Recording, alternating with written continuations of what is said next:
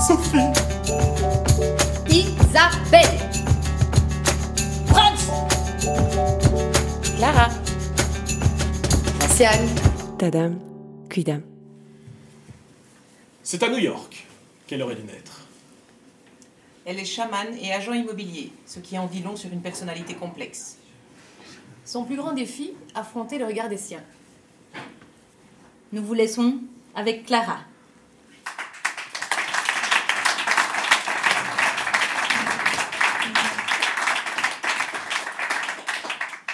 ろうか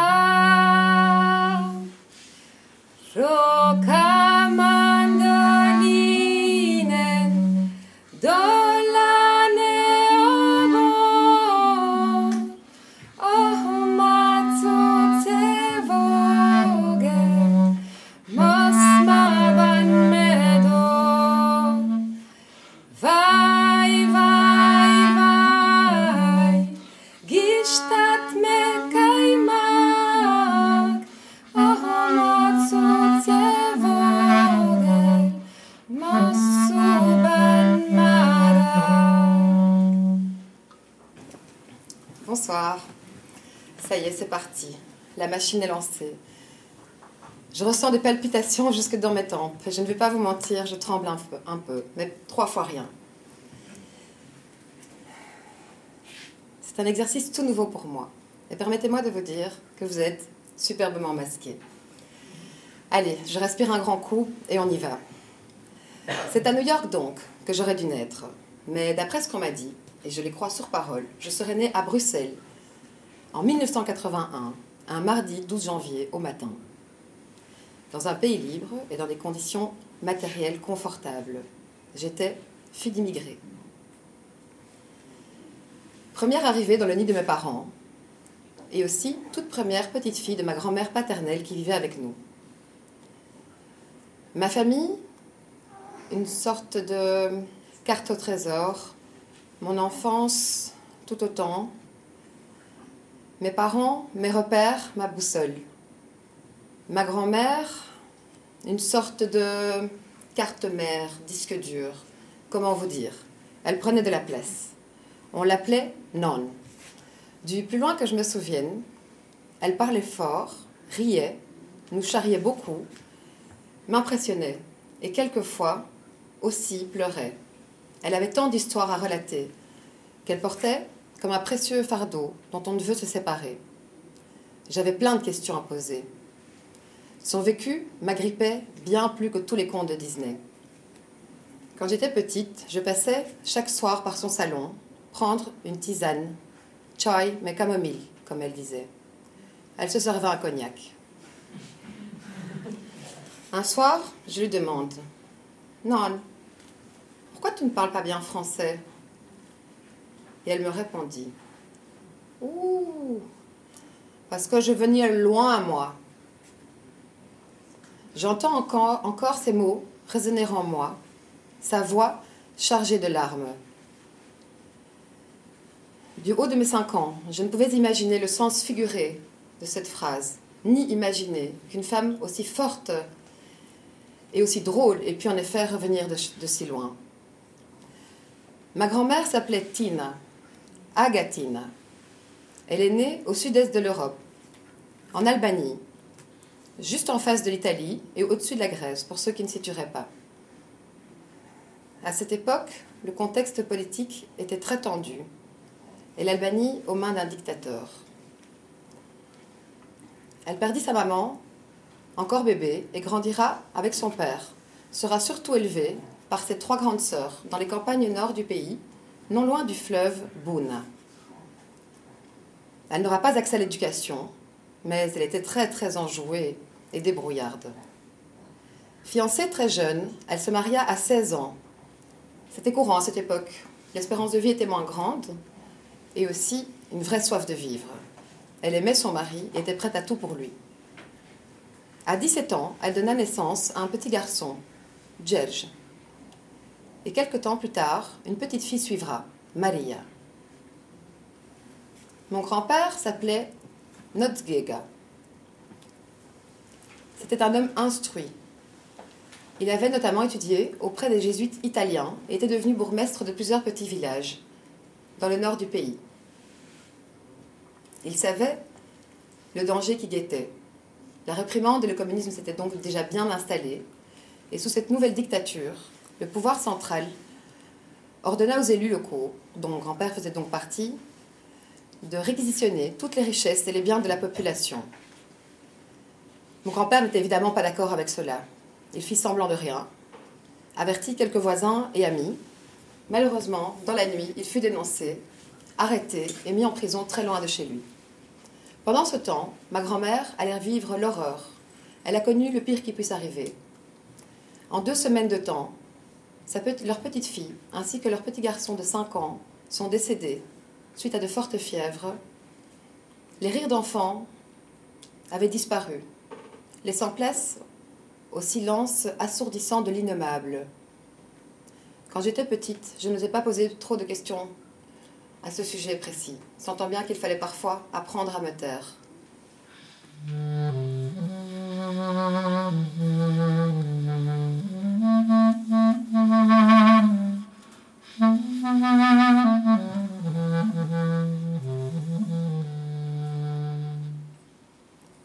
Quand mon grand-père fut libéré et put retrouver son épouse, la famille dont il se nourrissait en prison pour tenir bon n'était plus.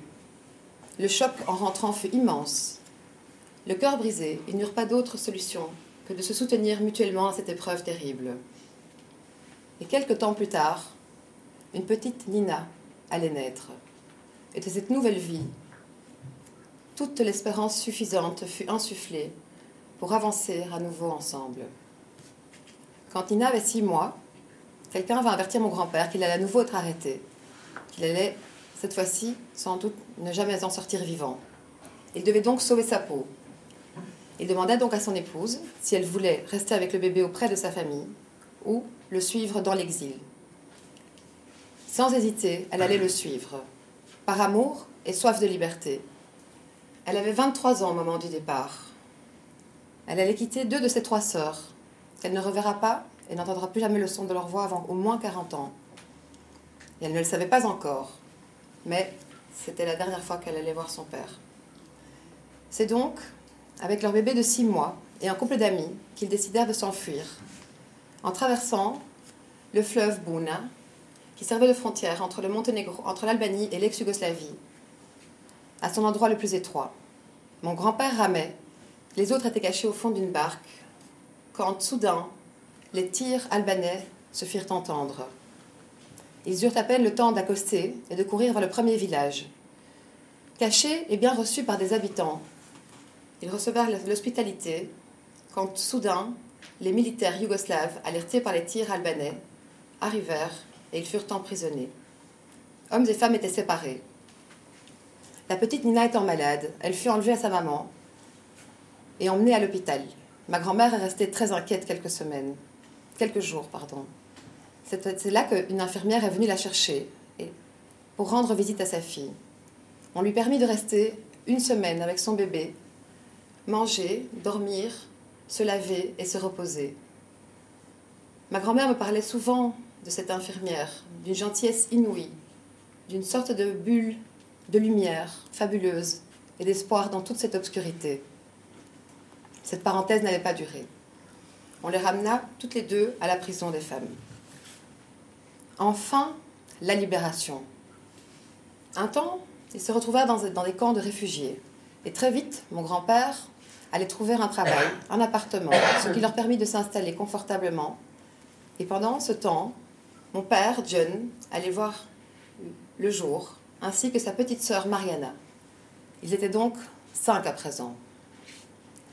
En 1962, ils prirent la route vers la Belgique avec quelques amis. Terre d'accueil chaleureuse. Ils s'installèrent à Bruxelles dans l'idée d'y rester un ou deux ans et d'ensuite partir aux États-Unis. Il fallait juste le temps d'économiser un petit peu. Janvier 1965, le grand jour approchait. Bail résilié, meubles vendus, Huit jours avant le départ, les passeports et les billets étaient prêts. Ils s'étaient installés chez un cousin, en attendant la mise en route vers le grand rêve américain. Mais il n'en sera rien. Mon grand-père à vélo fut renversé par un camion sous le pont de la gare du Midi et mourra quelques jours plus tard à l'hôpital. Sa mission était accomplie et son chemin s'arrêtait là. Ma grand-mère avait juste 30 ans. Après avoir enterré ses deux premiers enfants, connu les prisons, les camps, elle allait devoir improviser, se réinventer, remettre ses pendules à l'heure de Bruxelles. Et du haut de son mètre cinquante, elle allait pouvoir et devoir porter ses enfants et les élever au mieux, ce qu'elle fera. Quand j'étais petite, je n'osais pas poser trop de questions à ce propos, sentant bien de nouveau qu'il y a des questions qu'il faut, qu'il faut éviter. Une petite dernière, Victoria, n'avait même pas encore un an quand leur père est mort. Et ma grand-mère, avec son bébé sous le bras, allait signer un acte de décès qu'elle ne savait même pas lire. Quand j'étais adolescente, je me rendais bien compte que les histoires que je racontais, que je relatais en classe, ne ressemblaient en rien aux histoires que mes camarades de classe me rapportaient. Souvent, je choquais, dérangeais, attirais les curiosités. Mais il me semblait évident que je devais raconter à quel point ma famille avait traversé le pire, sans jamais abandonner. Dans la difficulté, elle n'aura pas toujours été une mère tendre, mais très aimante. Elle se rattrapera avec nous, les sept petits-enfants et ses neuf arrière-petits-enfants. Nous emmènera voyager partout dans le monde. Elle m'emmena à Rome, je n'avais pas encore un an, et où je fus bénie par le pape Jean-Paul II en personne. Elle me faisait beaucoup rire. Elle essayait toujours de m'attraper, en me chatouillant et en criant Mi chante Et je répondais en lui échappant, comme l'écho Chante, Nan, chante Ces chants envoûtants et jeux de mots étonnants résonneront à tout jamais en moi. Elle est là. Je pense que celui qui a croisé son chemin s'en souvient. Si j'ai voulu raconter l'histoire de ma grand-mère, c'est parce que je me sens privilégiée et fière de faire partie de sa descendance. Aussi, mon héritage, que je porte comme un précieux chargement, contient de nombreuses croyances auxquelles j'aime m'accrocher, mais aussi quelques fardeaux émotionnels dont je préfère me libérer afin de ne pas reproduire des schémas déjà répétés sur plusieurs générations. Si j'ai écrit depuis toute petite ces faits donc, et vous les récite aujourd'hui, c'est une manière pour moi de rendre hommage à ma grand-mère, qui s'en est allée il y a tout juste deux ans. Dernière de sa génération, et matriarche ayant tout enduré, elle restera un exemple pour nous. Elle repose maintenant auprès de mon grand-père, au Monténégro, ex-Yougoslavie, non loin du fleuve Buna, où ils furent arrêtés et aussi libérés. C'est aussi là que mes parents se rencontreront, bien des années plus tard. Mais ça, c'est encore une toute autre histoire. Il y a tant de rendez-vous, je pense. Peut-être le hasard, à moins que derrière lui se cache quelqu'un. Être ou ne pas être celle que je voulais devenir. Il aura fallu, et il faudra encore du courage. Faire des choix, les assumer, prendre mon courage devant vous, ici et là. Alors, au nom de ma famille, j'aimerais qu'on se rappelle qu'il faut toujours chercher la lumière, surtout dans l'obscurité. Et comme je l'ai dit à mon ami Asli, qui a sa place au premier rang, n'oublie jamais, jamais qu'aussi gris te paraît le bleu de la nuit. Au fond, l'aurore lui sourit. Roca, roca.